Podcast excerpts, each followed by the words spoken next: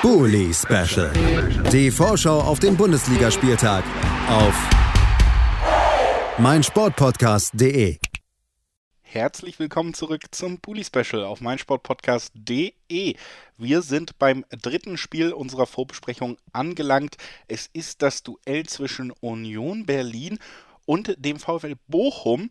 Und äh, für den geht es in der Tabelle vielleicht um nichts mehr, aber für den Gastgeber, der kann bei einer Niederlage und einem zeitgleichen Sieg vom FC Köln in Stuttgart noch von einem Euroleague-Platz in die Conference League rutschen, also ungleiche Ausgangslagen in diesem Duell.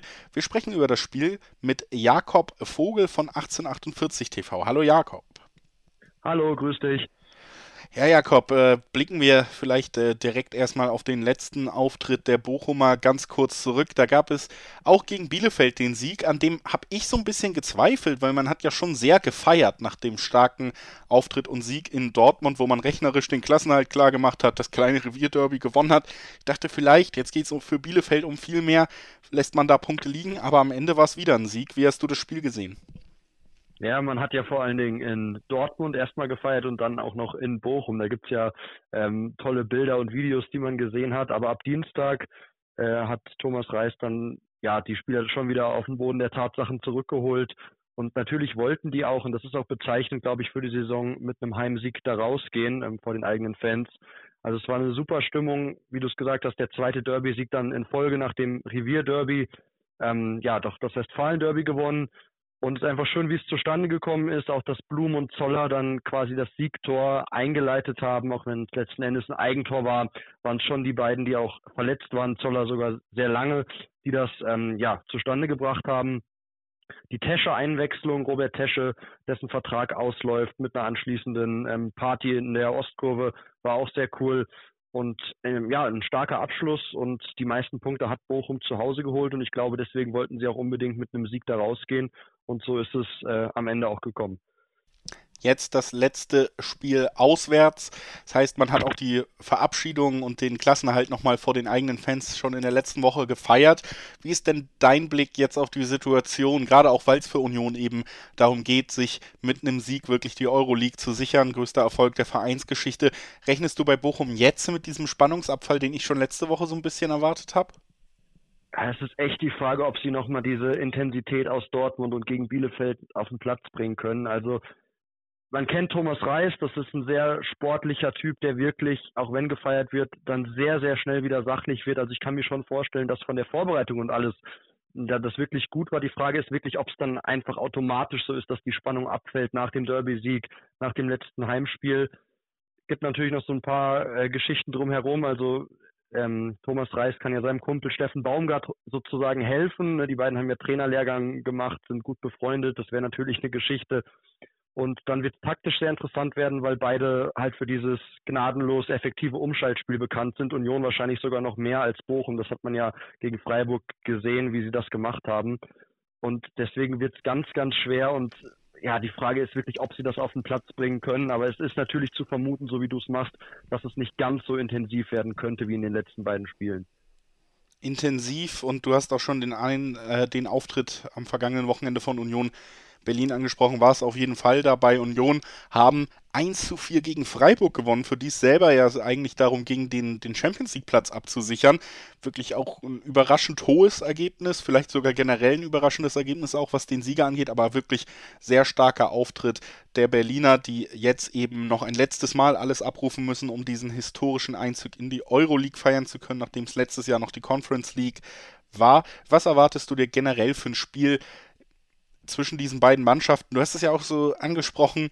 Ich finde ganz interessant, ähm, Bochum, da werden ja jetzt so ein paar Vergleiche auch wach zur ersten Bundesliga-Saison von Union Berlin. Wie siehst du das? Mhm. Also taktisch gibt es ja dann zwei Möglichkeiten, wenn du gegen Union Berlin spielst. Also diese, diese, diese Muster waren ja gegen Freiburg schon zu beobachten, dass sie wirklich dreimal in den ersten 40 Minuten nach Ballgewinn oder nach äh, 50-50 Duellen im Mittelfeld äh, umgeschaltet haben gibt es jetzt zwei Möglichkeiten. Entweder du stehst halt tiefer und gibst denen gar nicht die Möglichkeit, groß umzuschalten, zwingst die selber das Spiel zu machen, aber das glaube ich nicht. Ich glaube, dass äh, Thomas Reis da auch eine sehr mutige ähm, Ausrichtung wählen wird. Und dann kann es wirklich so ein Spiel werden, wo es komplett hin und her geht. Das hoffe ich natürlich auch, dass es ein sehr offenes, temporeiches Spiel wird mit vielen Torraumszenen. Und ja, Bochum wurde ja schon mit einigen äh, Mannschaften verglichen, die man als Vorbilder sozusagen nehmen kann. Jetzt Union auf jeden Fall ein gutes Beispiel. Bielefeld war es ja auch in der ersten Saison. Und äh, ja, Bielefeld hat sich dann in der zweiten Saison leider zum Schlechten entwickelt. Union ging immer bergauf. Insofern wird sich dann zeigen, auf wen das dann eher zutrifft. Also ob eher der Bielefeld-Vergleich oder der Union-Vergleich dann zutreffend sein wird. Aber ich hoffe mit der Power, dass es dann eher in Richtung Union geht in den nächsten Jahren. Natürlich, Europa ist vielleicht übertrieben, aber gefestigter Mittelfeldplatz, das wäre schon schön. Das wäre schon schön und das ist in dieser Saison gelungen. Es war generell eine gute Saison. Man hat ja nicht nur den Klassenerhalt relativ unstressig sich gesichert als Aufsteiger. Man hat zu Hause die Bayern besiegt, man hat in Dortmund gewonnen, also auch da auf dieser Ebene wirkliche Highlights feiern können.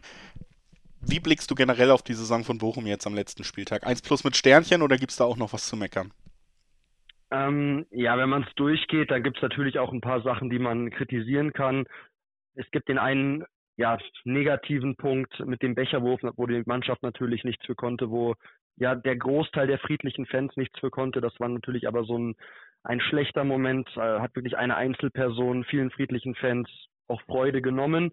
Aber ansonsten, wenn man sich den Etat anschaut, den zweitkleinsten ähm, und wen Bochum einfach mit diesem Etat alles besiegt hat, dann war das schon eine extrem starke Saison und auch wenn man dann sieht, wie sich das Spiel dann auch verändert hat. Ne? Sie haben ein bisschen gebraucht, um sich an die Liga anzupassen, haben aber nie diesen eins gegen eins Fußball aufgegeben. Also sie haben ja wirklich immer Manndeckung gespielt, extrem risikoreich teilweise und haben sich dafür einfach belohnt. Und was die da einfach für Geschichten auch geschrieben haben, so Pantovic Traumtore, gleich zwei Stück innerhalb von äh, zwei aufeinanderfolgenden Heimspielen, einen Punkt gegen Dortmund zu Hause geholt, in Dortmund gewonnen, gegen Bayern gewonnen. Äh, es gab Spiele, ja, Gegentor in der 120. Minute im DFB-Pokal gegen Freiburg. Also es war immer irgendwas los. Es war nicht irgendeine Saison, sondern es war auch immer irgendwas los. Es gab die eine Phase mit fünf sieglosen Spielen in der Hinrunde. Da hat Thomas Reis dann immer vom Lehrgeld gesprochen im Nachhinein. Aber insgesamt äh, kann man da schon von einer Eins reden. Äh, ein Plus wäre jetzt wirklich ein Märchen, aber vielleicht eine Eins, das kann man schon sagen. Und natürlich die Aussicht auf die nächste Saison. Da kann es dann mit dem Märchen vielleicht auch klappen. Lass uns noch gemeinsam tippen, wie dieses Spiel ausgehen könnte. Holt Union Berlin die benötigten Punkte, um wirklich Euroleague zu spielen? Oder glaubst du, Thomas Reis hilft seinem Kumpel Steffen Baumgart ein bisschen? Ja, ich bin, also an den Auswärtssieg glaube ich einfach nach diesen beiden Spielen, wo jetzt so viel auch investiert wurde, glaube ich noch nicht. Ich glaube an Unentschieden. Ich sage 1 zu 1 und es kann ja trotzdem dann für seinen Kumpel Baumgart klappen. 1 zu 1 der Tipp von Jakob Vogel von 1848 TV.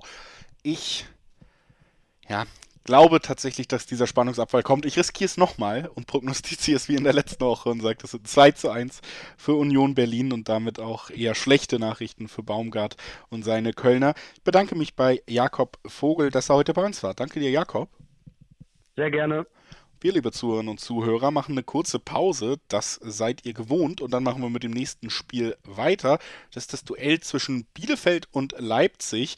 Leipzig muss noch ein wenig um die Champions League-Qualifikation bangen. Und Bielefeld braucht ein wahres Fußballmärchen, um doch noch in der Liga zu bleiben. Gleich nach einer kurzen Pause. Schatz, ich bin neu verliebt. Was? Da drüben. Das ist er. Aber das ist ein Auto. Ja, eben. Mit ihm habe ich alles richtig gemacht. Wunschauto einfach kaufen, verkaufen oder leasen. Bei Autoscout24. Alles richtig gemacht. Bully Special.